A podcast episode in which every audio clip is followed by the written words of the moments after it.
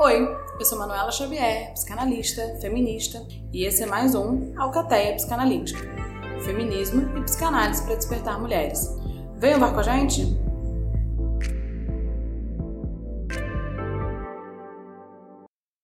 Pois bem, estamos aqui com o segundo episódio da nossa série Amor é Amor, Romance é Romance e Um Lance é um Lance. E a convidada de hoje vai falar sobre Romance é Romance para a gente discutir o que é romance. Romance é uma coisa que a gente vê lá no Contos de Fadas do Príncipe Encantado. Romance é uma história literária que é escrita. Qual é a escrita do romance? Quem escreve a história do romance? Então, para falar disso hoje, eu vou chamar a Eliana Rigol, que vai falar pra gente, entrar nessa discussão, o que é romance, quem que é a autora desse romance, o que é isso. Eliana, pode entrar, conta pra gente que lobo é você nessa alcateia. Oi, Manu, prazer estar aqui contigo. Tema tão maravilhoso. É, eu sou uma loba, uma loba que há muito pouco tempo conseguiu não mais se definir é difícil para mim acreditar. Eu tô muito na nova era, nessa coisa de, de definição. Então, pra, eu vou contar um pouquinho a minha história para vocês entenderem um pouco de trajetória, né? Eu sou gaúcha, nasci lá no, no cu do mundo, entendeu? Lá no Pampa Gaúcho. Então, isso vai dizer muito de mim sobre as minhas percepções do que é romance, num lugar de comunicação ultra violenta. E aí, fui para Porto Alegre, estudei direito, então fui advogada, né? Dentro desse script aí, desse roteiro feito pelos outros. Eu queria ser promotora pública para ajudar mulheres e crianças a salvar dessa idiotice patriarcal que a gente está metida desde sempre. E aí, no fim, a minha, a minha vida foi para um outro lado quando eu fui para São Paulo. Enfim, para São Paulo passar uma semana, acabei virando advogada de uma grande agência de publicidade multinacional. E a partir dali, eu acabei ficando em São Paulo e a minha vida tomou um novo rumo. E, enfim, morei sozinha desde, né, desde os 17 anos eu moro sozinha. Em São Paulo, eu com 26 anos é, me vi na selva de pedra e me sustentando e fazendo minha vida desde sempre. E sozinha, né? E morando no apartamento, tarará. E aí, lá em São Paulo, foi lá que eu conheci o Lins, que vai acabar entrando aqui como personagem nessa história, e que, enfim, se tornou. A gente é, começou a namorar e vou contar um pouco depois isso, né? Mas enfim, daí a gente acabou indo pro Canadá, e no Canadá eu trabalhava como advogada de corporação e acabei indo pro Canadá com o Lins por um desejo muito forte da gente ter um tempo de vida, assim, de vida pessoal, de descoberta, enfim. E aí eu parei de trabalhar isso, eu parei de me definir atrás do crachá, de ser é, advogada corporativa. E aí no Canadá eu já estava empoderada nisso, né? Eu fiz terapia há muitos anos eu já estava muito, muito desejosa de um tempo para mim, assim, para reestruturar o meu, o meu ser criativo de, de mulher potente, mas não num lugar de vítima, como várias mulheres que foram é, expatriadas com seus maridos trabalhando. Então seria ele, no caso, o patrocinador ali oficial. Só que eu não fui nesse lugar, entende? É, dessa mulherzinha expatriada que vai lá ficar decorando o apartamento enquanto o homem vai trabalhar. E eu não era esse lugar. Então eu tava lá, então o Lins nunca, nunca jamais imaginou que eu ia para esse lugar nunca desejou, porque ele nunca desejou uma mulher assim, mas eu também nunca me coloquei. E aí foi o grande momento em que eu pude é, mergulhar na minha, no que eu amo, assim, que é ler, ler, ler muito, é, seguir me tratando, e aí eu comecei, enfim, a escrever e tal, escrevia, publicava no blog, e comecei a trabalhar com fotografia desde então, enfim, tive aluna, engravidei, pari, me transformei mil vezes, fui a cinzas e voltei, Fênix, migrei de novo, né, hoje a gente é cidadão canadense, mas migramos de novo no segundo puerpério, mas hoje eu trabalho com mulheres na jornada heroína, é, com mulheres em processo de transformação faz mais de dois anos que todos os dias eu ouço histórias de mulheres e suas biografias humanas maravilhosas, femininas e, e incríveis, né? Com todas as, as questões que nós temos em comum. Eu sou bem multipotência, assim, eu faço dinheiro de diversas formas e me sinto completamente retornada ao lar da minha alma, dentro desse lugar de muita, de muita liberdade para ser quem eu sou, nesse servir, assim, no despertar das mulheres e tá sendo incrível. E vivendo o que eu quero viver, né? Nossa vida, assim, no flow, com dois filhos pequenos, contrariando todas as expectativas. Não se pode migrar quando tem filho, nananã, não, né? Casamento não vai durar se a mulher se despertar e virar outra coisa, né? A gente conseguiu aqui uma estrutura de casamento em que o Lins topou esse momento da gente, dele parar de trabalhar e cuidar do pequeno, quando a gente chegou aqui. E, enfim, essa é a minha história, assim, breve, pra tu começar a me perguntar.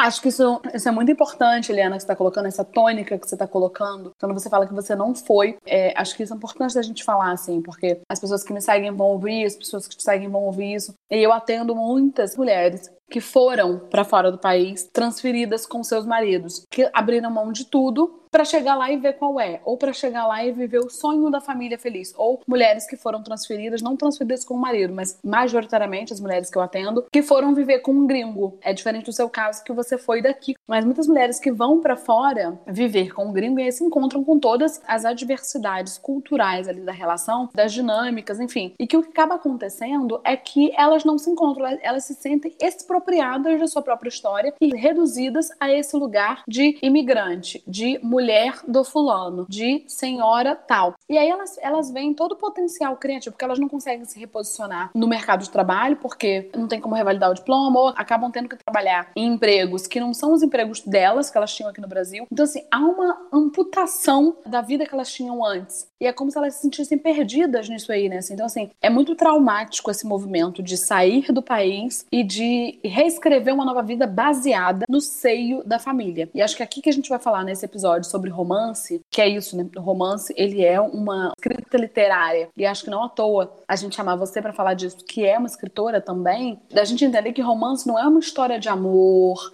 Romance é um tipo de escrita, romance é um, certo modo de escrita e que é preciso que a gente entenda que a gente precisa desidealizar o modelo de relação, principalmente o modelo de relação de casamento, dessa instituição do casamento, para que a gente possa entender que é possível romancear, é possível circular por outros campos e outros investimentos libidinais, outros investimentos de potencialidades para que a gente possa continuar na autoria da nossa história, né? Então, assim, para as mulheres que estão ouvindo a gente, que são mulheres que moram fora, que são mulheres que estão em busca disso, de como é que eu me reposiciono no protagonismo da minha história sem estar na posição de coadjuvante da história desse cara, né? Assim, é isso, ela não é mulher de, ela é a mulher fulana que tá ali como sujeito é, e principalmente, né, quando tu não fala língua, assim, eu me coloquei num lugar quando eu fui para o Canadá, é, e eu disse isso, né, pro Lins, assim, para mim vai ser uma... Tanto que no meu livro, no Moscas no Labirinto, tem uma crônica que é migrar a manso ego, porque não é que é a mansa, né,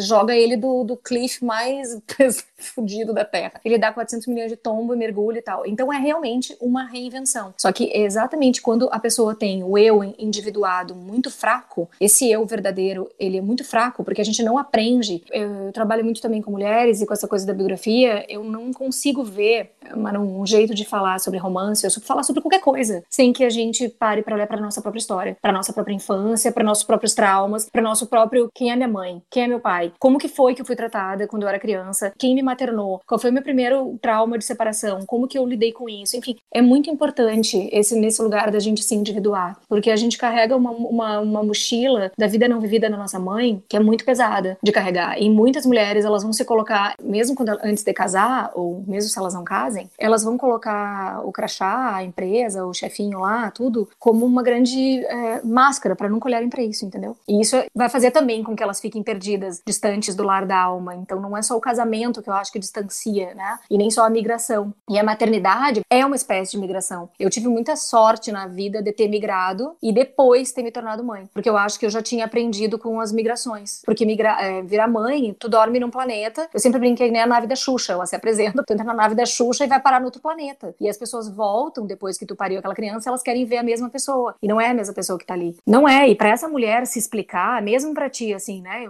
Bom, tu não tem filhos ainda, não sei se tu quer ter, enfim, mas é, é, assim, é muito, é muito distante. Eu sou uma feminista desde criancinha e eu nunca me imaginei nesse lugar de mulher casada, nunca imaginei depender do marido financeiramente. E eu fiquei dependendo do Lins financeiramente quando eu fui para Toronto. Só que o posicionamento da mulher nesse lugar, como eu conheci dezenas de mulheres na mesma situação que eu, só que com posicionamento completamente diferente, assim. Então, quando tu migra com o teu eu mais individuado, no caso, no meu caso, Gurias, tá? Porque eu vou contar a minha história, né? Eu já tinha feito terapia há muitos anos, eu já tinha amansado meu ego, eu já tinha entrado em relacionamento abusivo, eu já tinha saído de relacionamento abusivo, eu já tinha ido para São Paulo morar sozinha. Você já tinha feito muitas travessias, muitas, muitas travessias. Muitas travessias. Você não pousou no seu relacionamento com Lins como a Eliana que você é hoje hoje, né? Não, não, total. Tipo, a Eliana de 27 anos ali, que conheceu ele, já tinha passado por situações e por migrações também, entendeu? Porque eu fui para São Paulo sozinha, sem conhecer ninguém. Famílias, tem um parente importante, vinda do interior. Comecei a trabalhar no templo do capitalismo, sendo querendo comer meu rim dentro daquela empresa, né? Tu tem que lutar ali com várias forças. Nesse lugar, eu, eu já tava lutando. E eu vinha armada com meu, é, o meu arsenal filosófico e com o meu arsenal psicoterapêutico, tudo que eu já tinha vivido em Porto Alegre, né? Porque eu continuava terapia e tal. E aí eu tive uma guerra com meu chefe, e aí eu acabei voltando para Porto Alegre uns meses e me tratei mais. Eu podia ter pego esse dinheiro, gurias. Por isso que eu digo, não se tratar. Sai muito caro, mas sai muito caro. Cara, eu podia ter voltado para Porto Alegre naquele período que eu fiquei lá, eu poderia ter pego a grana que eu investi em terapia, eu podia ter ido para Roma realizar meu sonho de visitar a Itália. E eu não fui. Eu podia ter feito qualquer coisa. Cara, eu investi em terapia assim, tipo, não, agora, agora vai. Duas vezes por semana eu tava lá ralando na boquinha da garrafa, querendo matar meu terapia. Mas se tu não entrar em, em contato no porão com a tua fera, tu não sai dela, entende?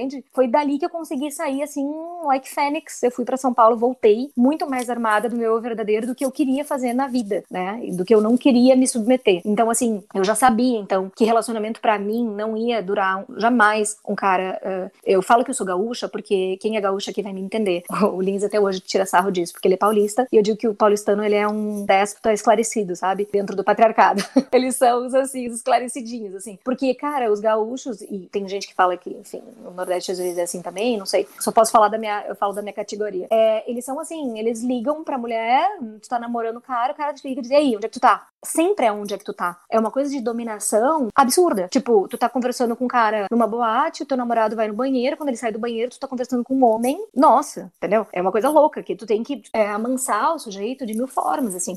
Então eu tinha um, um ex-namorado antes do Lins que, meu Deus, ele me prometeu mundos e fundos. Eu tinha super uma vida no direito, assim, super embasada. Falou, cara, tu fica aqui. Sabe a carruagem dos sapatinhos vermelhos lá? As promessas. As promessas, né? É a carruagem dourada. Então tu entra aqui na carruagem, olha só, a gente casa e tá tudo certo pra ti, viu? Tu fica aqui estudando pra ser promotora, que tu já tá quase passando no concurso. Eu te sustento. Cara, eu tinha 26 anos. E ele falava assim, Helena, tu sonha demais. Essa história de ir trabalhar na ONU, de ir pra, ir pra Roma, essa história tudo tá sonhando demais. Tipo, quando ele falou isso, foi um grande alerta de armadilha, assim. Quando ele falou, tu sonha demais, eu falei, meu, ninguém vai me falar que eu sonho demais, entendeu? Pô, eu vou sonhar o que eu quiser sonhar. Se eu quiser dizer agora que eu vou pra lua, tu fica quieto, entendeu? Tu abre mais um vinho e entra na minha, ou tu fica quieto, entende? Tu não vem me dizer o que, que eu vou sonhar e até onde eu vou. Nesse lugar do, do subjetivo, sabe? Porque não, entendeu? Não me bateu, não teve nada de, de abusivo nesse aspecto, mas, mas o aspecto do ridicularizar é o teu sonho. Desqualificar. É. Desqualificar, né? É muito pequeno. O que você pensa é muito pequeno. Ah, não, é, é desimportante. Desimportante. Para com isso. Tu sonha demais. Vamos, vamos ficar aqui, a gente casa e tarará.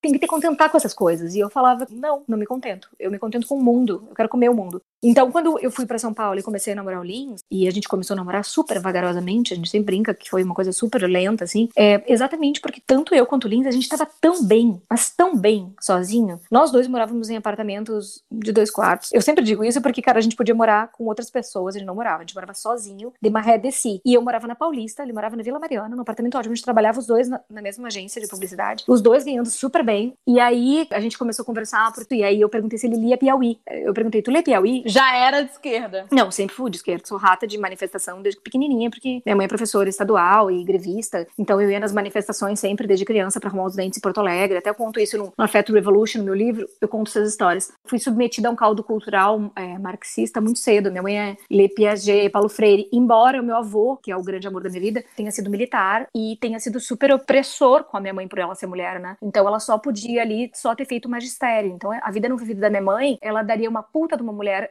Meu, minha mãe podia ser jornalista, assim, ela é uma jornalista nata e locutora de futebol, porque minha mãe entende de futebol como eu não conheço ninguém que, que entenda futebol tanto quanto a minha mãe. Nossa, ela é uma tarada pelo Inter, mas, cara, ela sabe sobre a segunda divisão do Bahia. Tu conversa com ela, ela sabe o nome dos jogadores e do Real Madrid, e do não sei o que. Ela, ela, é fissurada por futebol. E ela sempre teve um grupo de amigas muito forte. Minha mãe é super feminista nesse aspecto, é, em todos os aspectos, né? Mas é óbvio que não é tão feminista que chegue num olhar pra filha, mulher, enfim, outros aspectos não, não chega, né? Mas assim, no que ela conseguiu, ela foi. Eu sempre tive esse, esse modelo de uma mulher que dizia pra gente: jamais se submetam a homens, saiam daqui. Só que é óbvio que isso pegou essa coisa da repressão sexual muito forte, né? É quase como assim, tipo, fecha as pernas, nunca abre as pernas, porque o, o guri, lá, lá no Grande do Sul, se fala tico, o pinto do cara. Aí ela falava: o guri, o guri lava o tico e vai embora, e a guria que fica grávida. Tipo, não, não, não, tipo, não abre as tuas pernas, senão tu vai engravidar. E isso é trap, é uma armadilha da tua vida, tipo, nunca tenha filhos, entendeu? É muito louco, né? Como que a sexualidade pra mulher, ela vem sempre atrelada atrelada à questão da maternidade, né? O perigo é o perigo da maternidade, mas ao mesmo tempo o que se espera de uma mulher é que ela seja mãe. Sim. Então, assim, o problema não é na sexualidade, porque para você ser mãe, você precisa abrir as pernas. A questão é, é você abrir a perna se você quiser, é você abrir a perna não querendo ser mãe. Então, o problema é a recusa à maternidade, que é a questão, né? Não é a maternidade.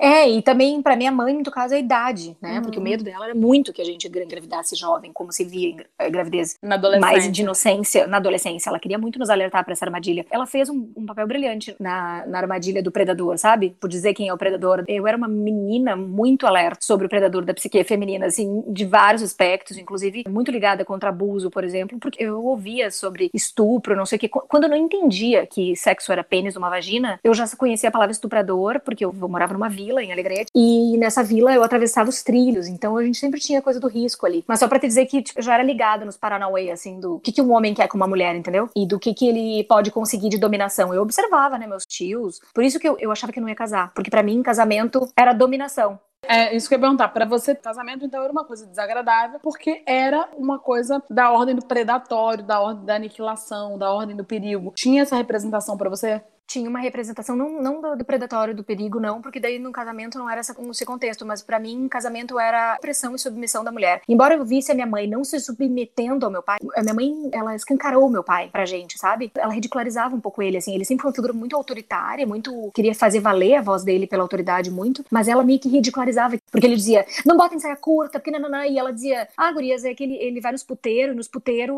ele gosta de saia curta. Agora em casa, não, as, as filhinhas dele não podem usar saia curta, elas, vocês vão usar, e ele dizia, é, porque daí acontece alguma coisa, e a minha mãe dizia, já lá atrás, dizia, qualquer coisa que aconteça com uma mulher não é culpa da mulher nem do tamanho da saia da mulher, é culpa desses incivilizados, desses imbecis, que não sei o que, sabe? Ela já lascava isso, assim, então, assim, essas palavras, ela, esse posicionamento político dela, por exemplo, sempre ser de esquerda, num meio de latifundiário, de só gente de direita, e ela sempre falando, trazia para mim muito um alento do tipo da voz, entende? Eu nunca perdi a voz. Eu sou sempre o alfa nas discussões, todas. Isso que eu te perguntar, assim, como é que você acha que isso compôs, que essa coisa, assim, que ter uma família, assim, porque o episódio com a Mirelle a gente fala sobre isso, a gente fala assim, como que para você ter uma filha feminista, para você ter filhos feministas, para você ter filhos que estejam de um lugar justo e crítico, é preciso que você tenha feito travessias, né? E que a gente coloca, que é isso que a gente transmite para os filhos, e você tá trazendo agora, acho que é essa versão, né? O que que ficou para você desse ensinamento da sua mãe? Como que você acha, Eliana, assim, que isso te marcou em relação a essas percepções, assim, do que você tá colocando, que é fundamental, da sua voz, da sua potência, da sua posição, das suas escolhas, da importância das suas escolhas e da inviolabilidade das suas decisões a partir dessa transmissão? Cara, eu, eu percebi a minha mãe ali numa família. Ela é filha de militar. Só tem homem na família, porque ela é a única mulher. O meu pai tinha um monte de irmão e todas as cunhadas dela, todas se submetiam a tudo. Por exemplo, numa época em que, se elas tinham casamento, eh, os homens iam pro puteiro, por exemplo, eu era criança, pequenininha, nem sabia o que era puteiro. Uma vez eu, eu vi a mãe armar um barraco com o pai bêbado. Sabe aquelas coisas de, de cena, assim, de. Ela marcava muito. Uma vez eu lembro dela dizer para ele, e a gente apavorada, pequenininha, ela dizia: Eu vou me divorciar de ti. Tu pega tuas malas e tu vai embora daqui. Ela disse pra ele, porque ela falou para ele assim, uma coisa muito simples. Olha só o que, que era o simples, que muita mulher hoje tá aí discutindo. Ele queria, no domingo, ir pro CTG, que é um centro de tradições gaúchas, que é a coisa mais machista que existe na Terra, e ele queria ficar lá jogando truco e bebendo todas, e dizia pra minha mãe que ela fazia eu e minha irmã não gostar de música gaúcha. E na verdade ela dizia assim: eu não quero ir para lá para aquele lugar passar meus domingos lá, porque eu trabalho a semana inteira e eu não vou ficar lá no domingo cuidando das crianças enquanto tu fica bebendo.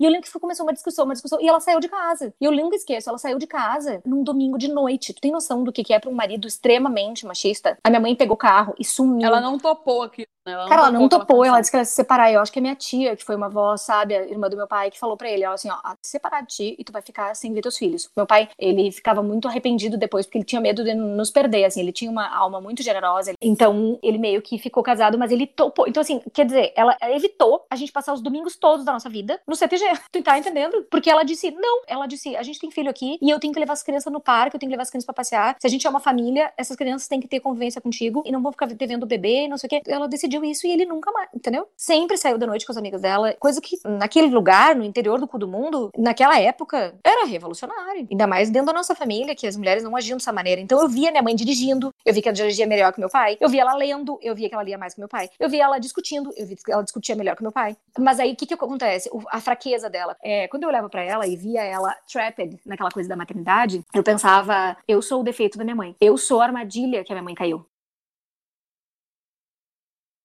Porque você É aí achava tá, que se ela não tinha fosse mãe, criança, né? Depois que tu cresce, olha, tu te dá conta assim, hoje é exatamente essa contra-mensagem que eu quero dar pra Luna. Tipo, eu não vou dizer pra Luna, não tenha filhos. Eu vou dizer pra Luna, te individua, minha filha. A Luna não vai ter uma mochila de uma vida não vivida da mãe pra carregar. A minha mochila vai ser bem leve pra ela.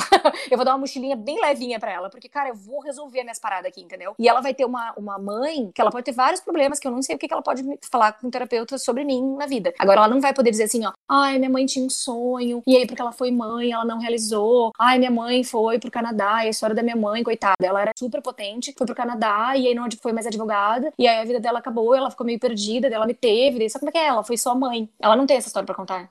Isso é muito importante, né? Assim, Eu vejo isso no consultório, né? Assim, porque é isso. Eu atendo as filhas dessas mães que vieram. E dessas mães, a gente tá colocando a tônica nas mães, porque recai sobre as mães, né? Assim, lembrando mais uma vez que esse podcast, esse episódio dessa série tá sendo gravado porque estamos falando de maio, que é mês das mães e mês das noivas, que são todas as insígnias que dizem do que é ser mulher. Esses são os objetivos de uma mulher: casar e ter filhos. E que para ter filhos você precisa casar, porque é isso. O objetivo da mulher não é ser uma mãe solo e também não é ser uma mulher casada e sem filhos. É preciso fazer o combo. Não, é uma coisa louca isso, sabe? Porque eu acho que tu não é livre pra amar quando tu nem te ama ainda. Indo bem pra questão do romance mesmo, né? E eu fico pensando nisso porque, cara, eu se eu não tivesse me tratado, Manu, eu não teria conseguido tolerar o Lins num grau de, de verdade que a nossa relação requer, entendeu? Ele é um cara super desconstruído, que teve amor na infância, coisa muito rara. Ele teve uma mãe boa o suficiente que super, super amava e, e, e chamegava, nunca infantilizava e nunca cortava as asas, não tornou ele um idiota, como é a coisa mais comum. São as mães ou ai amarem demais o meu menininho, meu menininho e atrofiarem os membros ou simplesmente nunca darem pica para o sujeitinho e ele querer dominar e, e ou, ou maltratar, enfim, é aquela coisa das milhões de repetições. Mas o Lins não, ele teve uma mãe ali, ele teve uma, uma infância super pobre, carente de recursos financeiros, mas com um pai e com uma mãe, super no equilíbrio, assim, no equilíbrio do, do bom o suficiente, sabe? E, cara, a mãe dele tem uma história incrível, assim, né? Ela venceu vários cânceres na vida e ela tem uma, uma potência, uma alegria de viver que atravessa mundos. Eu sou o Édipo do Lins porque eu, eu dou risada de tudo e eu transformo tudo, assim, tipo, eu não, não me contento com uma vida de merda, entende? Eu acho que isso que você falou é muito fundamental, assim, de se você não tivesse se tratado, você talvez não pudesse ter vivido essa relação, né? E, e eu acho que isso é muito fundamental. Hoje mesmo eu tava escrevendo no, no, Instagram falando da minha relação abusiva, né? De como que eu vivi um relacionamento abusivo. As pessoas perguntam, mas como você caiu nisso? Mas como você caiu nisso? Por que isso? Como você, feminista, como você, tão empoderada, como você caiu nisso? Porque isso, eu já conheci o feminismo, eu já estava exercendo esse, esse trabalho de libertação de mulheres. Como eu caí nisso? Justamente por não estar tratada justamente por eu não ter feito um luto de uma relação anterior, porque antes de eu, de eu conhecer esse meu ex-marido, eu tive uma relação anterior que acabou de uma forma muito catastrófica, assim. O cara teve uma doença, ele perdeu a memória, ele não sabia quem era eu, Nossa, e aí ele terminou comigo porque é, a gente tava indo morar junto, ele perdeu a memória, ele teve uma doença, ele perdeu a memória, ele não sabia quem era eu, e aí ele falou: Olha, você é muito legal, sou uma pessoa bem maneira, mas assim, eu não sinto nada por você. Uau, Seis anos de relação. Manu. E aí eu fiquei assim, gente, como assim? Tipo assim, oi, e agora? Uma é morte faz? completa, uma morte. Uma morte. total. complet- Eu não elaborei isso. Eu fiquei assim, bicho, isso aqui é muito doloroso. Eu, na época, fazia análise, fugi da vida e fui viver. Fui piranhar. Quer saber? A vida não vale a nada. Vambora, vambora enlouquecer. E entrei nesse mood. Quatro meses depois, conheci esse, o Barba Azul. E aí, ali eu vivi quatro anos de uma relação completamente abusiva, em que eu fui murchando, minando, entendendo que aquele ali era o meu lugar, que aquilo ali estava seguro, porque então ele não ia me deixar. Eu fazendo tudo o que ele queria, ele ia lembrar de mim. Sabe essa coisa assim de eu não elaborei o luto dessa relação anterior. Então, assim, eu não estava pronta para entrar no romance. Eu não estava pronta porque eu ainda não estava no meu lugar. Como é que eu poderia? Então, acho que assim, isso é importante das mulheres entenderem que assim, um romance não é uma coisa que acontece e tá andando por aí. Acontece porque você tá andando por aí quando você tá pronta para poder entrar. Porque senão você não identifica e você entra exatamente isso, em armadilhas. Eu penso assim, os relacionamentos, eles são, né, eles dependem de duas pessoas. Duas pessoas dependem de como elas se comunicam. E a comunicação de duas pessoas vai depender das crenças delas e dos traumas delas. Então, assim, eu vejo duas pessoas, é, um homem e uma mulher, com várias tomadas, ou duas mulheres, ou dois homens, mas assim, com várias tomadas, as tomadas vermelhas e as verdes. E daí depende os botões, sabe? Depende, tu vai te ligar no outro, às vezes a gente se liga pelo trauma, a gente se liga por questões do abuso e da fraqueza. E às vezes não, quando tu tá mais curado, quando a gente fala aqui em tratado, ninguém aqui, cara, tá tipo, ai, gratiluz, tipo monge, ah, cheguei no Everest e tal, tô no topo da cadeia alimentar. Não é isso. É que simplesmente tu fechou um ciclo de individuação ali importante e aí tu tá pronto. Cara, no meu relacionamento com o Lins, no início, a gente tinha brigas que eu dizia para ele coisas muito, muito simples. Mas assim, eu tava tão traumatizada com a coisa do controle e o medo que eu tinha de cair numa relação com o meu pai, que vamos falar aqui, menininhas, pensem nas suas relações com seus pais, por favor. Isso não foi uma brincadeirinha do Freud, é bem importante. é, eu tinha muito medo, porque meu pai é muito autoritário, muito apressado, muito.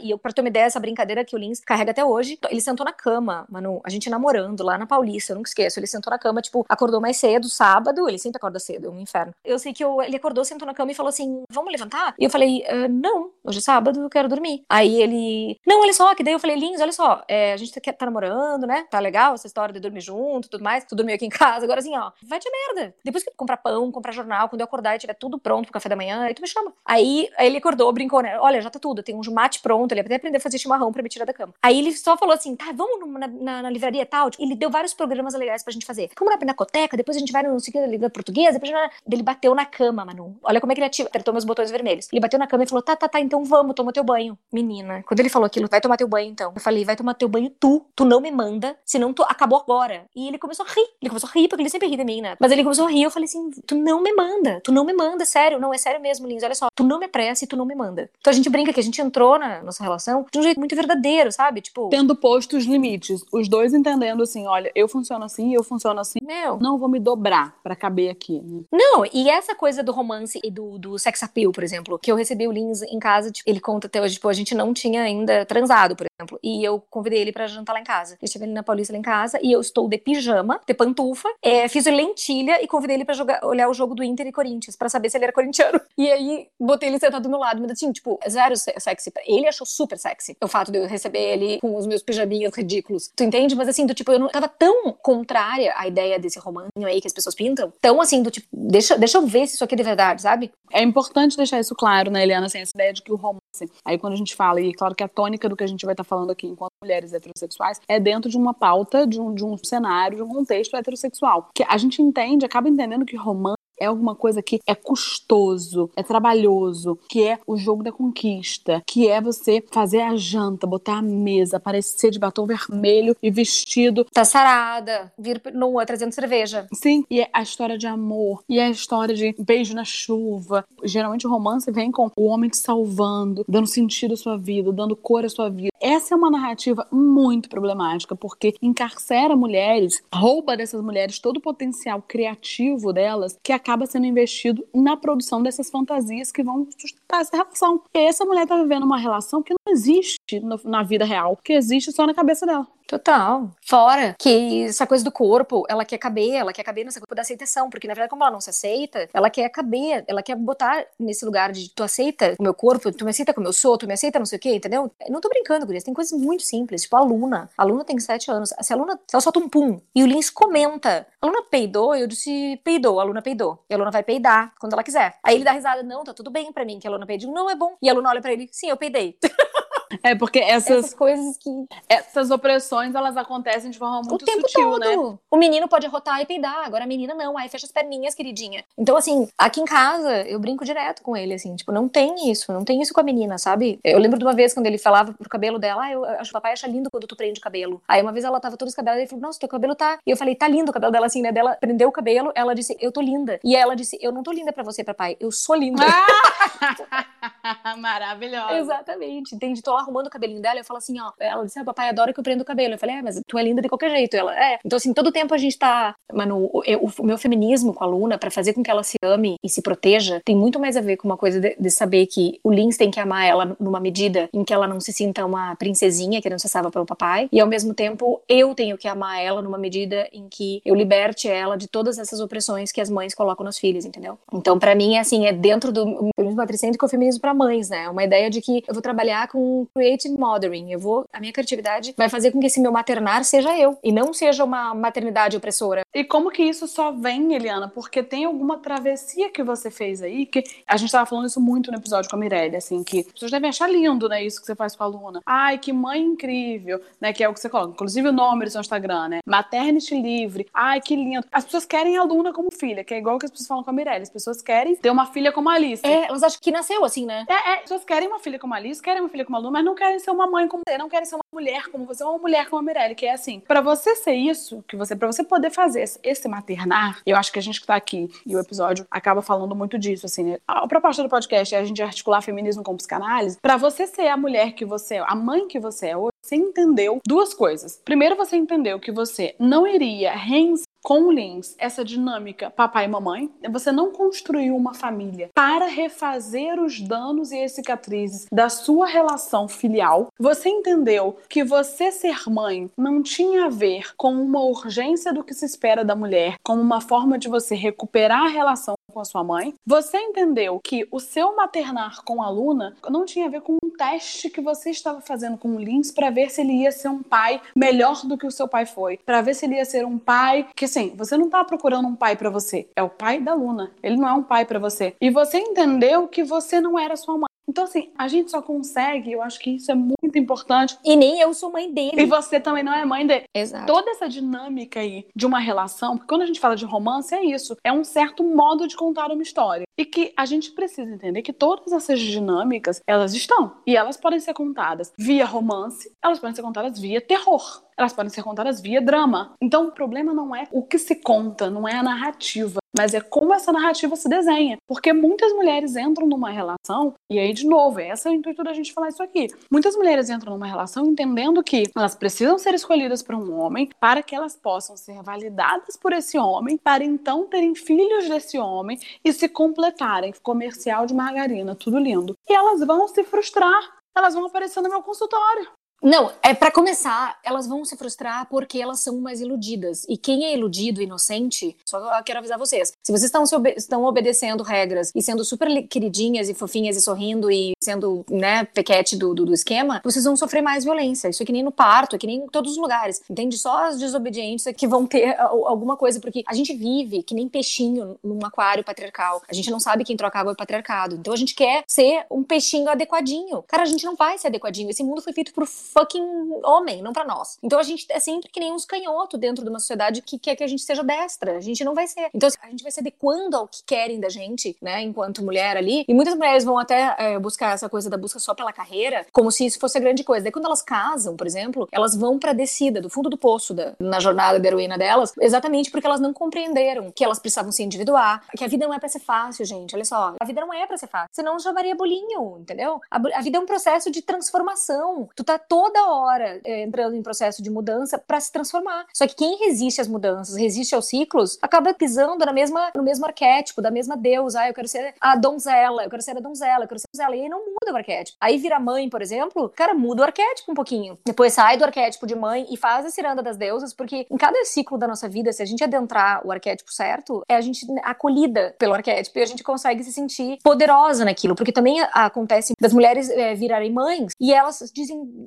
ai, eu perdi a identidade, eu perdi a identidade. Elas morrem, porque elas morrem como mulher, né? É, mas elas, elas não entendem que elas têm que performar aquele papel. Mas, cara, mais uma vez, essa maternidade é uma maternidade patriarcal. Elas não estão entendendo, primeiro que elas saíram de uma identidade opressora também. Elas saíram de um crachá patriarcal também, porque muitas vezes, muitas delas vão estar em relacionamentos abusivos, empregos abusivos, que o chefe é o abusivo, e elas vão, vão ter filho e vão dizer que o bebê, e aí vão botar toda a culpa do mundo, e a próxima geração que vai receber uma violência vai ser a da criança, entende? Vai ser o bebê ali. Porque daí elas vão dizer assim: ah, viu, larga esse bebê na creche, porque o que importa aqui é, é tu ser a tchutchuquinha pra manter o teu casamento. Mas e o sexo? Me perguntam muito. Ai, Eliane, como é que é o desejo no pós-parto? Eu falo, desejo de quê, meu amor? Qual parte? De comer um bolo? Ah, não, o desejo sexual. Eu falo assim, minha filha, se o seu se apresentasse com o pinto dele no, no, no meu pós-parto, no quarentena, meses depois que eu parei a Luna, eu ia dizer, meu filho, traz aqui que eu vou comer que nem linguiça. Eu vou cortar e vou picar e vou comer. Porque assim, desejo de meter o teu pau na minha perereca, eu não tenho nem a pau normal. Quando a gente pare um bebê, a, a espécie humana fez a gente parar de produzir, né? A gente, com a prolactina, ela faz com que a gente fique seca na checheca. Exatamente, para não ficar transando loucamente, para não deixar a cria ali. Porque a gente vivia na floresta, lembrem, criancinhas? Tem o nosso cérebro primitivo, que ainda é da floresta, produz os mesmos hormônios da floresta. Então a gente tem que se ligar nisso, entende? E as mulheres, muitas vezes, elas são estupradas, cara, no, pós-parto. Muitas mulheres que têm filhos junto, por exemplo, eu sempre digo, gente, mas sério que tu quis?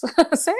Porque assim, entende? Ah, mas e daí tu vai perder o marido? Ai, mas como é que o Lins fica, coitado? Eu falo, Lins, 5x1. Pode, a gente pode assinar filme pornográfico. O Lins não é esse cara, nunca foi, obviamente. Mas tá entendendo? A questão é, eu vou me submeter sexualmente ao homem, porque dentro do padrão, eu virei mãe, eu não posso ser mãezinha. Não, eu vou me entregar completamente pra isso aqui. Isso aqui é, é, é meu momento, entende? E eu vou criar isso aqui. E como que isso, como que isso é interessante pro patriarcado? Né? Acho que assim, essa, essa lógica, né? Você falou assim, esse é o maternar patriarcal, que é essa ideia acaba colocando, encarcerando mulheres numa certa performance de maternidade que é muito problemática e que acaba trazendo um monte de acúmulos de coisas que é interessante ao patriarcado porque essa mulher vai ficando cada vez mais distante dela mesma. Porque aí ela tem, é claro, independente de dela estar ali muito desejante da criança ou de não, porque é natural que essa mulher ela enche o saco, ela queira jogar a criança pela janela. E eu falo isso muito com as minhas pacientes, que eu atendo muitas mulheres que são mães e que falam: "Eu odeio, eu odeio, às vezes eu odeio". É normal você odiar a criança, mas muitas vezes assim, você odeia a criança porque você tem ódio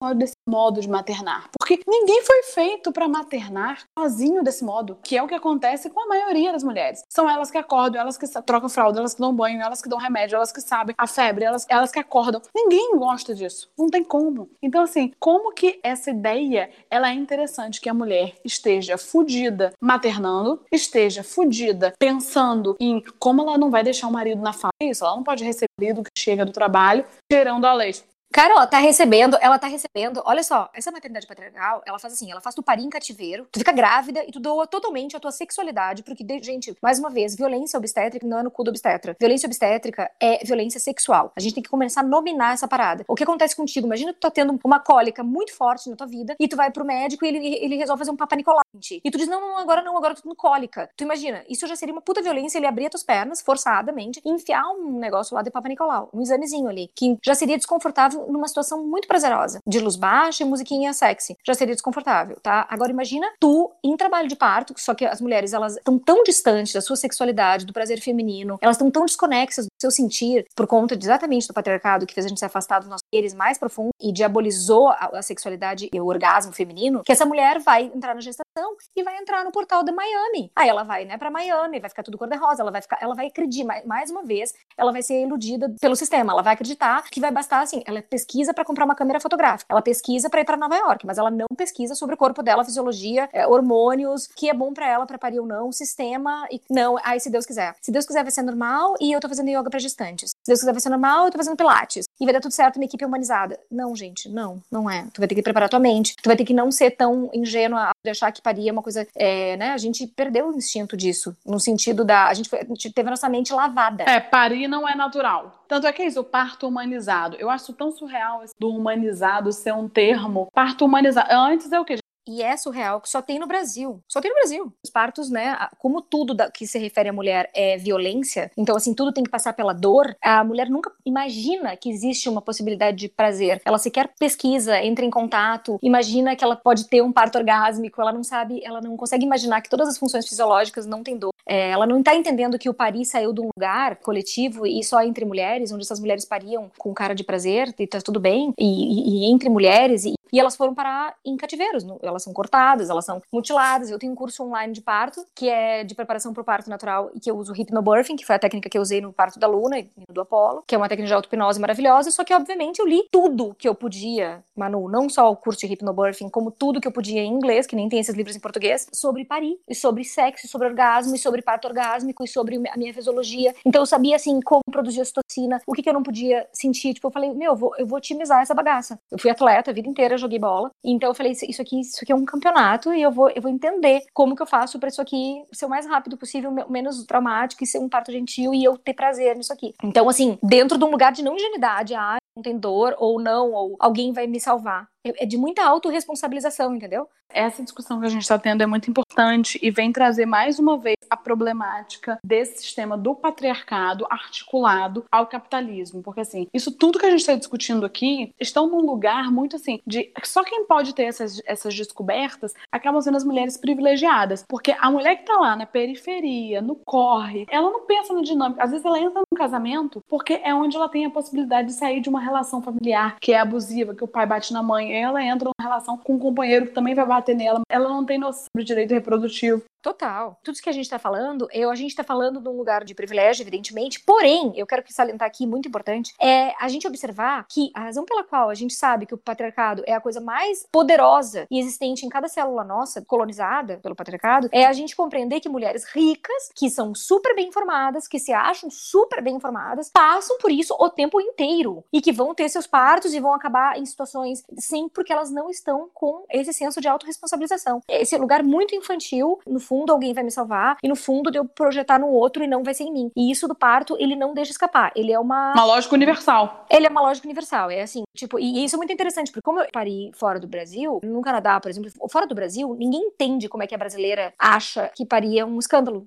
é muito engraçado, porque as médicas uh, inglesas, mulheres da Turquia, da, da, do Israel, me perguntavam. É verdade que as mulheres brasileiras têm medo de parir porque elas acham que vai arregaçar a perereca? E eu começava a rir e falava, cara, sim, muito sim. É horrível dizer isso. A medicina do Brasil é conhecida como cesárea e cirurgia plástica, né? De uma coisa de futilidade total da mulher, mas isso tem muito a ver com uma infantilização, né? Tu vai ver no mito da beleza, tu vai entender toda essa questão de como a brasileira se deixa objetificar e quanto isso é muito maior no Brasil. É surreal como isso é maior no Brasil e quando tu vai morar fora, tu arregala os olhos para isso, assim, é uma coisa muito que fica muito mais evidente. É, porque eu acho que isso é importante, porque assim, quando a gente está um lugar que é mais ou menos democrático, como a internet, é importante que a gente possa dizer isso para as mulheres, assim, porque tem esse trabalho todo que é um trabalho que a gente pôde ir fazendo de se repensar, de, de fazer análise, de saber que são coisas que não estão acessíveis para todo mundo e que a grande massa, elas acabam reproduzindo esse discurso homogêneo, que é isso, case, tenha filhos e seja família de margarina e tal, para sempre. Então, assim, tem uma coisa aí que a grande massa das mulheres acabam entendendo que elas têm que ficar encerradas nessa história do que, que é o papel posto. Acho que quando você fala esse nome infantilização, é muito bom olhar nesse nome infantilização. A gente já falou que a sexualidade masculina predatória, ela é pedófila ela é total, total pedófila. Eu brinco direto isso com o Lins. Um dia o Apolo chegou para mim, eu pelado, ele disse: Mamãe, que isso? Ih, tem pelo. Eu falei: Isto é um corpo de uma mulher adulta. O Lins começou a gargalhar. O Lins passou gargalhando.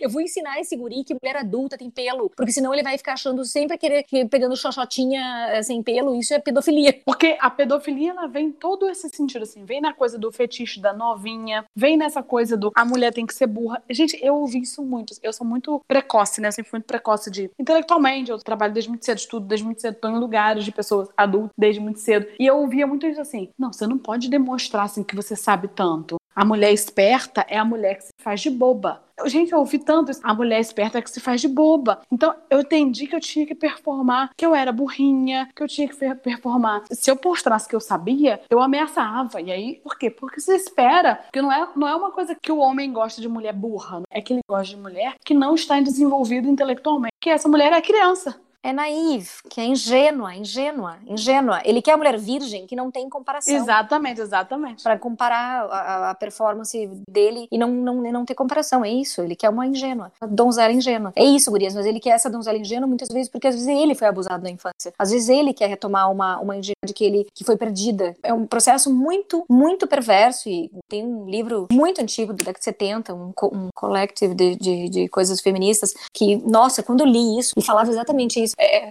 chocante sobre isso. Mas enfim, sobre essa coisa do parto, quis dizer, gurias, por quê? Eu falo do parto, porque a, o portal da vida é a vagina. e a mulher, ela é o portal da vida, né? Só que o, como é que o patriarcado domina? Quando tu lê o Caliban e a Bruxa lá e tu termina, tu entende por que, que o patriarcado vai na questão da coisa reprodutiva e ele acaba com as mulheres e os saberes, ele pega a parteira, por exemplo, e queima na fogueira. Porque ele, ele não entendia como que a vida se dava. Então, assim, ele é, não, não pode ter prazer. A mulher vai parir com dor e sozinha. Então, por muitos anos, mas uma violência surreal. E a mulher parou de sentir. Parto foi o último bastião que ele, o patriarcado roubou de nós, né? Enquanto lugar do feminino. E é isso que a gente tem que retomar, o parto é o lugar do feminino no sentido, gurias, no sentido mais biológico da palavra, no sentido de que uma mulher grávida, no final da gravidez, ela tá tão ativa, ela tá tão mamífera que homens, ela para de olhar pra cara de homens, porque ela sente muito mais o predador. Uma mulher que acabou de parir, ela sente muitos cheiros e tal. O predador, porque porque o predador é masculino, o homem mata a mulher. E isso nós temos nas nossas células, a memória. O bicho tem, nós somos bichos, né? A gente tem a memória do predador. E a mulher grávida, ela é morta pelo homem. E isso acontece, né? A gente. Você tá falando isso toda arrepiada. Porque a gente perdeu o contato com isso, que é tão visceral, que é tão instintivo, que é tão intuitivo, que é isso. Que é de sacar quem é o predador. Como que o predador, ele vem tal como o... Em psicanálise, quando a gente fala de, de fantasia, tem uma autora que eu gosto muito que chama Ruth Gorenberg, ela é uma argentina e ela fala sobre. Ela, ela dá um exemplo explicar o que é fantasia. Porque assim, tem a fantasia do senso comum tem a fantasia da psicanálise. Que a fantasia na psicanálise, quando a gente entende, é um conceito que determina posições. Que é assim: para eu me relacionar com o outro, eu tenho que topar algum terrível daquele outro, mas que eu não sei que tô topando. Eu só vou descobrir depois. Mas já está posto ali, que é o que a gente chama de quais são os revestimentos de atuar. Aí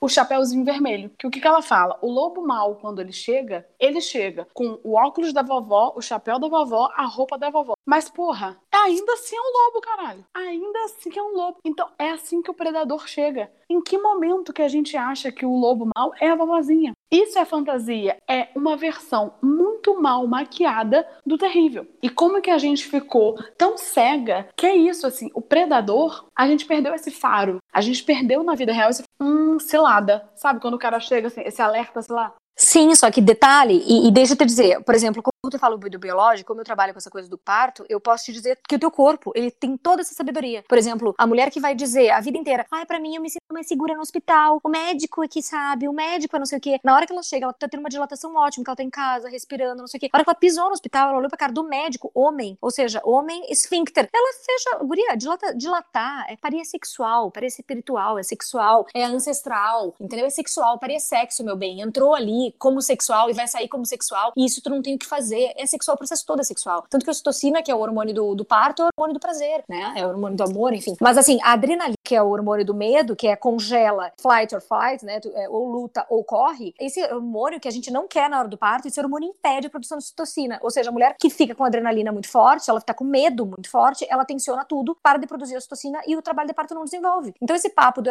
dilatação exatamente isso. Só que se a gente é tão ingênua de não saber, não estudar, obviamente, né? Mas é porque isso vem de, de estudo, mas tu olhar, a gente acredita. Porque é interessante que a gente é, não estude. É claro. É interessante para a sociedade que a gente uhum. não estude. Tu olha pro médico e tu dá pro médico a tua experiência. Tu diz, mediquinho, o que, que eu tenho que fazer? Ai, querida, tu não tá conseguindo dilatar. Faz duas horas que tu tá aqui. Gente, para aí, um parto dura 15 horas. Tu tá duas horas tá aqui e tu tá com 3 centímetros. Então, tipo, por isso que eu falo todo o tempo. Então, assim, no meu curso de parto, os webinários são todos como aulas de feminismo, basicamente. E de predador. Para as mulheres entenderem esse lugar de responsabilidade, de autorresponsabilização, entendeu? De poderem teimar na hora do parto. É, porque isso que você tá falando, Eliana, eu acho que essa coisa do saber, devolvendo o saber pra mulher, porque eu gosto muito dessa lógica do Pônei quando ele fala sobre saber e poder. Porque quem é que domina os saberes? Quem domina os saberes são os homens. Porque foi nessa que as bruxas, as supostas bruxas, foram queimadas na fogueira. Porque as bruxas eram mulheres que detinham certo saber sobre a mulher, sobre a saúde, sobre o sexo, sobre a vida, sobre as ervas, sobre a cura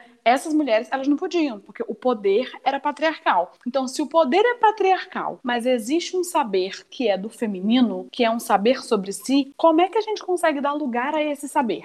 Então, o que a gente precisa pensar quando a gente coloca em questão aí tanto o saber médico nesse sentido de um parto completamente asséptico aí dessa coisa do cirúrgico que vem a partir de uma violência e que passa por outros processos também, né? Assim como a gente renuncia ao nosso saber ancestral e instintivo. A gente renuncia ao nosso sentir. Uhum. A gente não tem noção do que, que é esse sentir para nós, entendeu? A gente dá para esse médico e esse médico, às vezes, ele, ele vai dizer os maiores absurdos, porque no Brasil não se usa medicina baseada em evidência na questão do parto, não se usa no final. Então essa mulher vai, se essa mulher tiver poder, se ela tiver saber, ela vai chegar nesse obstetra já no, no, no pré-natal e ela vai tentar discutir com ele. Quando ela botar na mesa qualquer ensinamento, qualquer coisa que ela saiba, esse médico vai ridicularizar ela. E ali vai estar colocado o poder dele. Então assim, o poder na hora do parto tem que ser da mulher. O protagonismo tem que ser da mulher. Se tu tiver uma assistência em que não te dá voz, minha querida, abandona, porque isso é abuso de poder, porque não pode. Sexo, assim como parto, como paria sexual, todo que vale pro sexo vale pro parto. Ou seja, luz baixa vale. Tu vai dilatar, tu vai trepar com luz na tua cara? Não, tu não vai trepar com luz na tua cara. Tu vai trepar assim, um cara mal chegou e.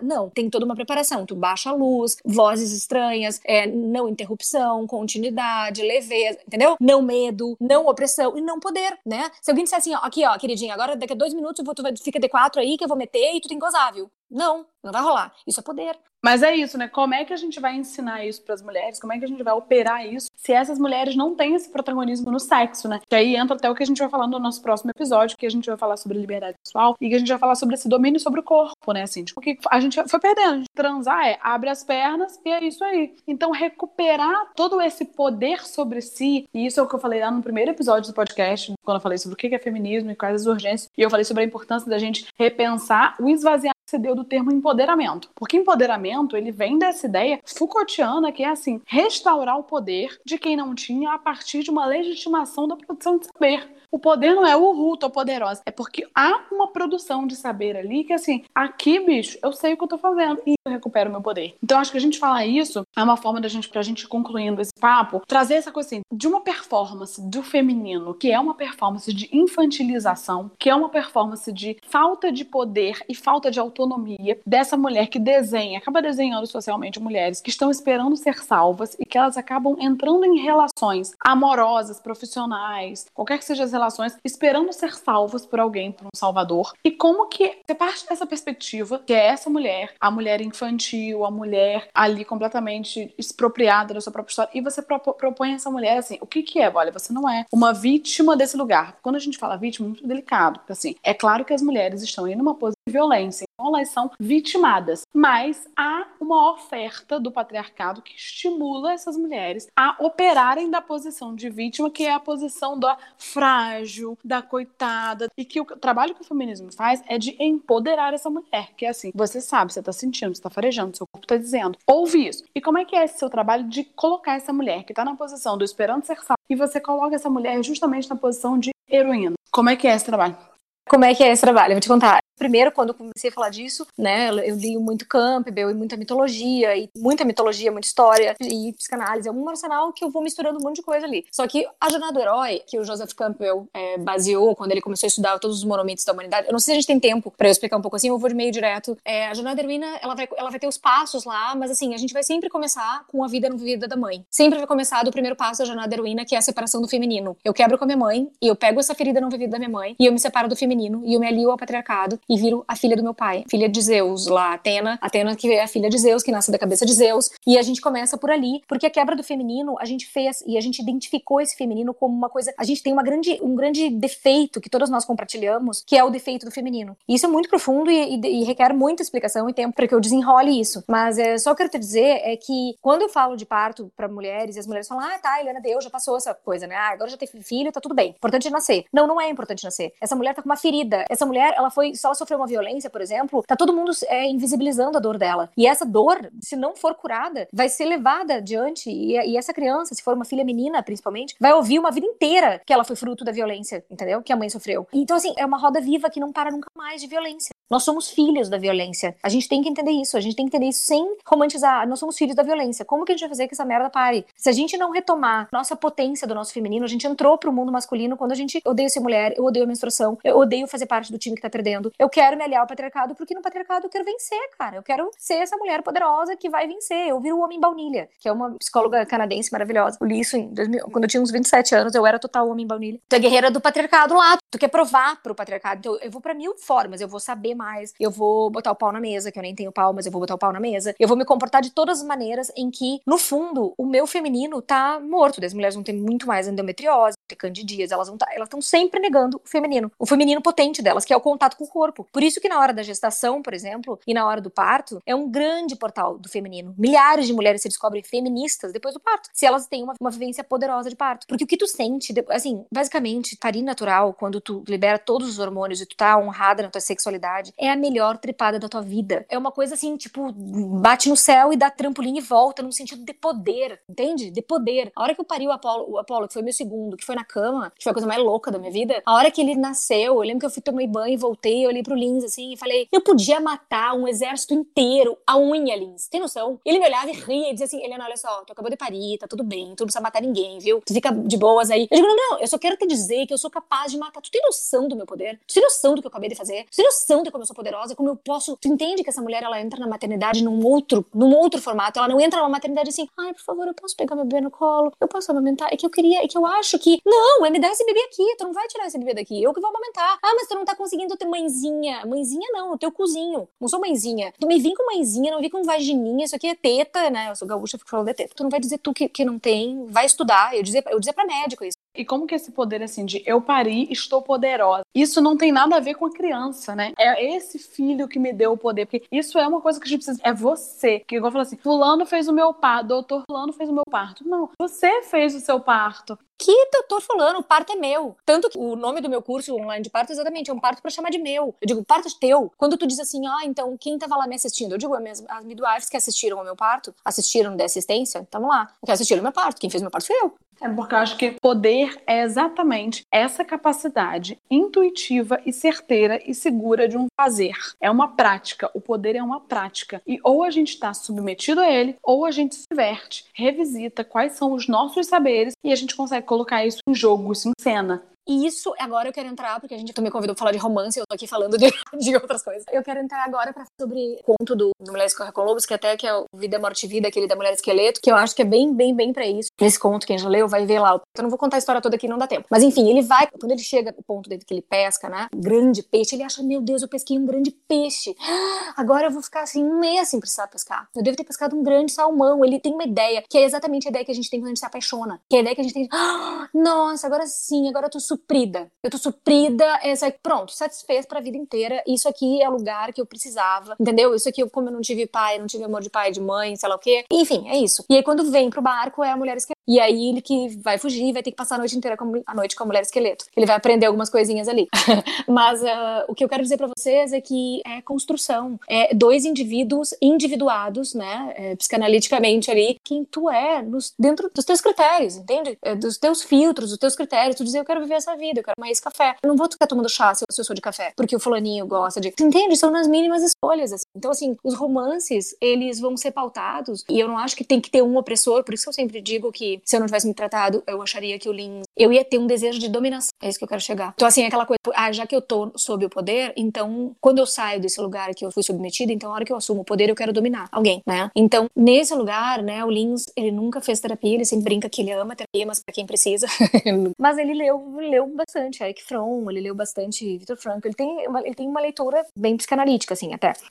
então, como a literatura salva ele, e ele é um cara muito desconstruído mesmo, assim, ele não, ele não tem esse, esses desejos de dominação, ele acha... Quando eu me dei conta que eu estava sendo abusiva, num sentido de que eu não estava levando em conta com gentileza as vulnerabilidades dele, como eu gostaria que ele levasse as minhas, foi nesse momento, foi a grande sacada da nossa parceria de vida. Foi quando, quando eu, Eliana, abri mão do que o Lins já abriu mão desde o começo, que era desse clichê do que, que o macho requer da fêmea e o que a fêmea requer do macho. Então, a fêmea quer um cara que seja meio violento, no fundo ela quer alguém que sustente ela, né? Imagina, se o cara para de me sustentar, eu, eu não quero esse cara. Eu tinha uma amiga, cara, que uma vez o Lins perdeu o emprego. Gente, essa história do Lins perder o emprego em São Paulo foi muito importante pra minha vida. Foi crucial, porque a gente morava junto, ele criativo, ganhava super bem, aí eles demitem pra contratar gente que ganha menos. Aí eu, puta, puta, né? Tu tá morando com a namorada, daí tu perde emprego, sabe? Tu puta com um salário maravilhoso, daqui a pouco tu perde emprego. Aí ele me ligou e falou, puta, ah, fudeu, perdi emprego. Eu falei, vem pra casa, tá tudo de boa, deixei meu cartão de crédito. Foi um momento super importante pra ele. Tipo, esquece isso, eu sustento a casa. Cara, eu me fiz ali como, sabe? Tipo, eu sustento, tá tudo bem, eu tenho dinheiro aqui. Pego o dinheiro, gasto dinheiro, faz o que tu quiser, entendeu? E ali foi um momento importante. Mas eu lembro, eu tinha uma amiga que ela é muito assim, ai, uma amiga toda romântica e nananã. E tem toda essa figura do pai que ela tá sempre tentando achar, é, suprir com outros Porque homens. a ideia de um homem potente é a ideia de um homem que sustenta. É um homem. É o príncipe. É. É. o príncipe que sustenta, cara. Porque um homem potente é o homem que pode. Olha, deu ruim, bicho. Deu ruim. E é isso. Vambora ver como é que a gente faz aqui. Isso é um homem potente. Isso é um sujeito potente. É, deu ruim, bora ver como é que faz. Isso também é potência, né?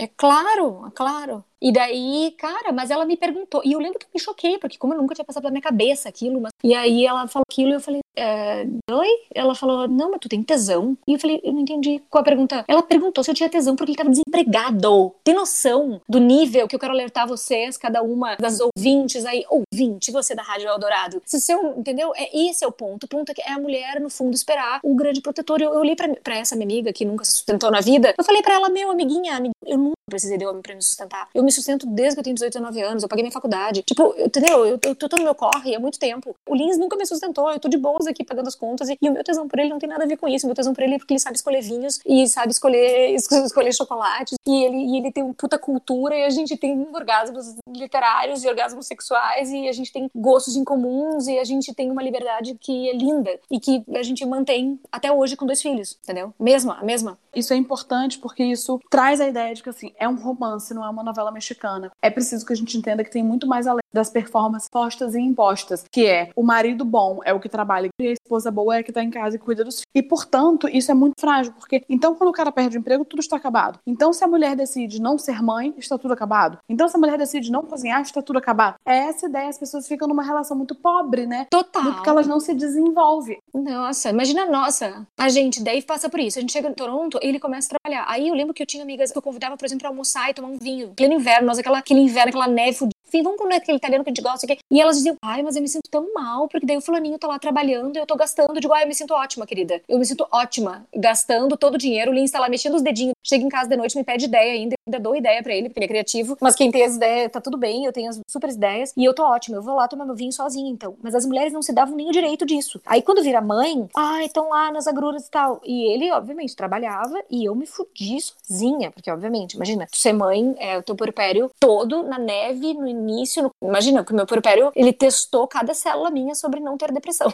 tipo, se eu não me matei, minha filhinha, porque não tenho zonética. Mas, por exemplo, a minha raiva daquela situação era colocada. O Link chegava, chegou em casa um dia, sei lá, devia ter uns três meses, dois meses, era bem inverno, bem neve, devia ser janeiro. Ele chegou em casa, oito da noite, e eu entreguei o bebê para ele e eu comecei a gritar, gritar. Eu fui pra sacada chutando a bola de pilates, pé descalço na neve, fazia lá menos 10 graus lá fora. Eu gritava na sacada, de ódio, e ele achou que eu fosse me matar, eu acho. Mas eu gritava de ódio, eu entrei e falei, essa porra, tu não entende essa merda. Ele dizia, eu entendo, amor, eu tô entendendo que tu tá exausto. Eu falei, tu não entende nada, tu vai dizer que tu não entende essa bosta, essa opressão. Tipo, eu não quero ser separada da criança, eu não quero que ninguém entre e fique entre mim. Eu não tive essa pessoa que entrou e, e segurou a Luna para eu tomar banho, entendeu? Eu fui integralmente, só que eu não transformei a Luna na inimiga, porque ela era mulher. Foi muito importante ela ser mulher nessa hora. Porque eu falei, eu não vou transformar ela. Eu curei das minhas feridas, porque quando tu tem um filho, tu tem um reflexo, nasce um espelho, basicamente, de ti. Um espelho das tuas sombras. Tu te pergunta muito, fui essa criança que fui deixada no berço. Porque, obviamente, nunca ninguém ia ter essa paciência que eu tenho. Nunca tem. É surreal. É surreal o que, que traz aquilo, o que, que mexe com a mulher, muito além da questão da logística. Mas eu tinha toda a questão da logística, de estar sozinho, e tudo isso. Então, quando ele ficou desempregado em Toronto, quando a empresa fechou, quando a aluna tinha um ano e meio, e ele chegou em casa mal, arrasado, tinha perdido o emprego, eu falei, meu, maravilha, acaba de estourar a minha corrente aprisionada, nós vamos tirar um sabático, nós vamos vender tudo e vamos viajar. E tu vai ser pai full time, como eu sou mãe full time. E ele falou, tu tá louca? Tu tá louca? Tu tá louca? Tu tá negando? Ele falou, tu tá em negação, daqui a pouco tu vai ver que a gente se fudeu, porque a gente tá sem o visto de trabalho. Eu falei, Lins, olha só, a gente aplicou para o PR, que é o, o visto de residência permanente lá. Falei, a gente aplicou pro PR, a gente tá garantido que o PR vem em 10 meses e eu tô garantida que eu estou fudida aqui com essa criança e que eu não quero ficar fudida e que eu não quero que a gente se perca aqui um do outro.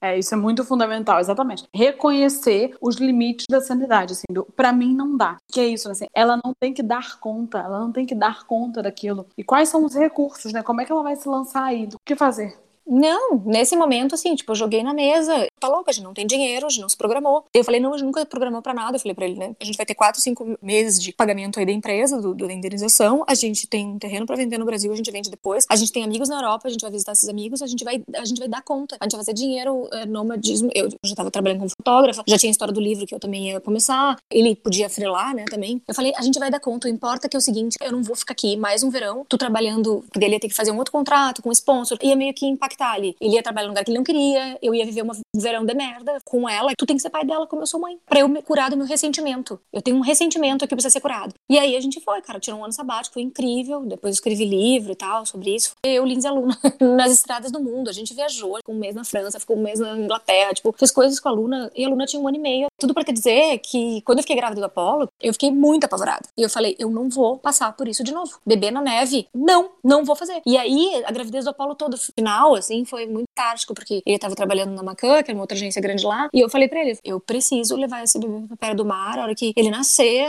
ele dizia, ele, Eliana, sério, tu tá saindo da sanidade, né? Porque, tipo, tu nem pariu essa criança, tu já quer migrar? Eliana, tá louca pra onde? E aí, eu, história de Lisboa e tal, eu falei pra perto do mar, pra um lugar onde eu não enfrente tudo isso. A gente tem cidadania italiana desde sempre, a gente sempre teve a opção de morar na Europa ou no Canadá. Mas eu falei para ele, vai dar tudo certo. Eu sou bem bruxa, bem oráculo. Eu falei para ele, o Trudeau vai ser eleito, ele vai mudar a lei de imigrante e a gente vai sair daqui da linha aplicada e tudo aconteceu na ordem.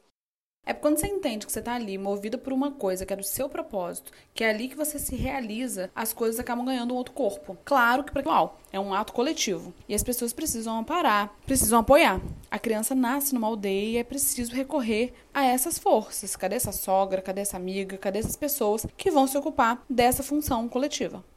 É, a gente não tinha uma aldeia. E exatamente o que eu falei pra ele, a gente não vai voltar, porque a gente também não tem aldeia. Porque essa aldeia também é uma ilusão, muitas vezes. Ela também é uma opressão, muitas vezes. Porque tem um monte de gente que tá perto de sogra e não sei o quê, e só tem uh, gente abusiva. E gente abusiva, entendeu? Tipo, eu até brinquei outro dia com a minha mãe. Eu falei, ah, as pessoas aqui em Portugal, agora as crianças não vai voltar à escola, né? Do confinamento, vai voltar só creche. E eu falei, sim, tá todo mundo deixando os filhos pequenos com os avós. E eu falei, é maravilhoso para gerar mais, mais uma geração de gente doente. Traumatizar. É, porque os avós não têm menor paciência, só batem nas crianças, tem essa educação super antiga. E aí a minha mãe disse, ah, deixa aqui mesmo que a gente também não tem paciência. Eu digo, não, tiveram com a gente. E ela riu, né, e tal. E eu falei, eu não deixaria meus filhos com meus pais, porque eles não têm paciência nenhuma, eles não estudaram sobre neurociência, eles não sabem que uma criança de 3 anos, de 2 anos, ela não quer te desafiar, ela tá só querendo dormir, entendeu? Então, assim, o meu ponto é, muitas vezes tu tá perto dos avós, tu não sei o quê, muitas mulheres estão mais em problemas de não poderem ser elas mesmas. Mais uma vez, esse lugar do parto empodera essa mulher de maternar como ela quer, com aquilo que ela intui, entendeu? Porque muitas intuem e dizem, ah, mas a minha sogra não deixou, mas a minha mãe disse tal coisa, mas a minha tia não fazia, mas não sei quem.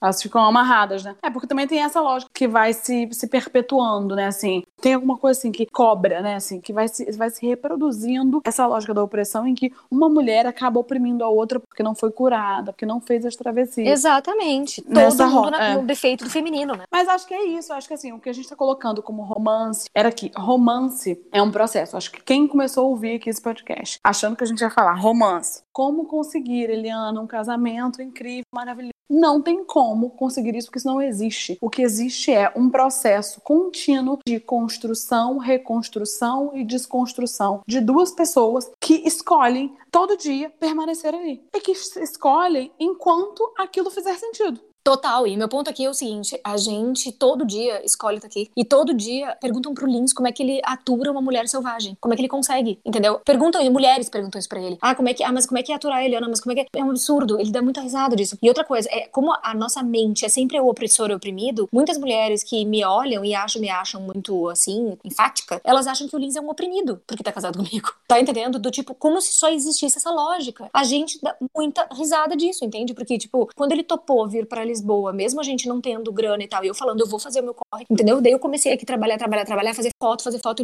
fazer os, os, as jornadas da heroína, fazer coisas para fazer dinheiro. Aqui tudo desabrochou. E aí comecei a fazer, e ele fazia que eu odeio. Mas, cara, ele cuidou do Apolo como eu não cuidei. Eu não... Entendeu? Então, assim, esse é o ponto. Mais uma vez é isso, é um casal, o romance, eu acho, além de duas pessoas individuadas e respeitando cada uma a sua liberdade, é os dois terem um objetivo comum. A gente tem muita vontade de, de ser livre, enfim, né, de explorar, a gente tem muita curiosidade intelectual e, e, de aventura, e a gente tá junto nessa, entendeu? Sem que nenhum oprima o outro. E isso que é, que é difícil, né? As mulheres falam, tá aqui, só vai se tiver tudo certo. Eu digo, gente, tudo certo na vida não vai estar. Tá. A tua vida certa não tá. Então, assim, tu tá sem pagar conta em Toronto, tá sem pagar conta em São Paulo, tá sem pagar conta em Lisboa, tipo, não tem nada certo em lugar nenhum. Essa é uma, é uma falsa ilusão, que eu acho que a pandemia vem para trazer uma coisa bem boa para as pessoas que não entenderam ainda que a vida não há certezas.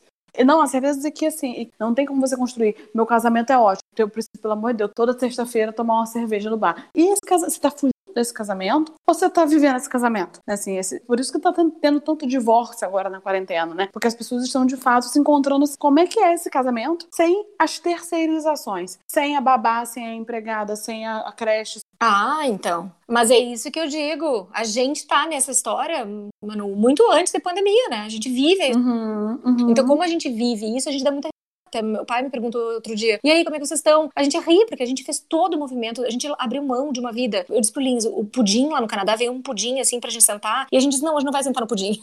sentar no pudim, assim, da cidadania, pra todo imigrante, tipo, ter cidadania num país como o Canadá, que é um país de esquerda, socialista total, né, que tu tem Bolsa Família, Bolsa tudo, 400 mil bolsas, ajudas e nananã, e ainda um puta do emprego, uma casa maravilhosa, num lugar maravilhoso, tipo, tá tudo certo, entendeu? E a gente veio pra cá em busca de uma aventura, do incerto, da praia, das crianças, da gente estar tá junto, mas num lugar super agradável, em que a gente tem ar livre, é, né, ar livre a gente ia lá, mas enfim, é, a gente junto, junto, a gente queria ficar junto, todo tempo era pra ficar junto, coisa mais clichê e idiota aqui, o mundo não quer ouvir isso, né?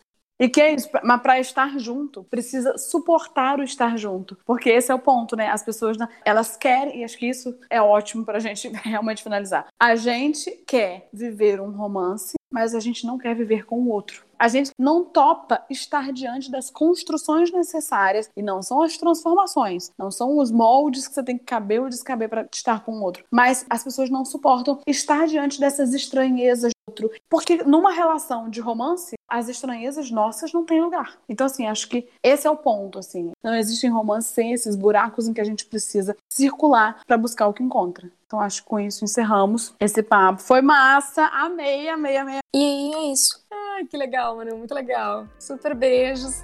E esse foi mais um episódio das Lobas Uivantes da Alcateia Psicanalítica. Daqui, seguimos ecoando nas redes. Segue lá. E se quiser apoiar a gente, o link tá na descrição.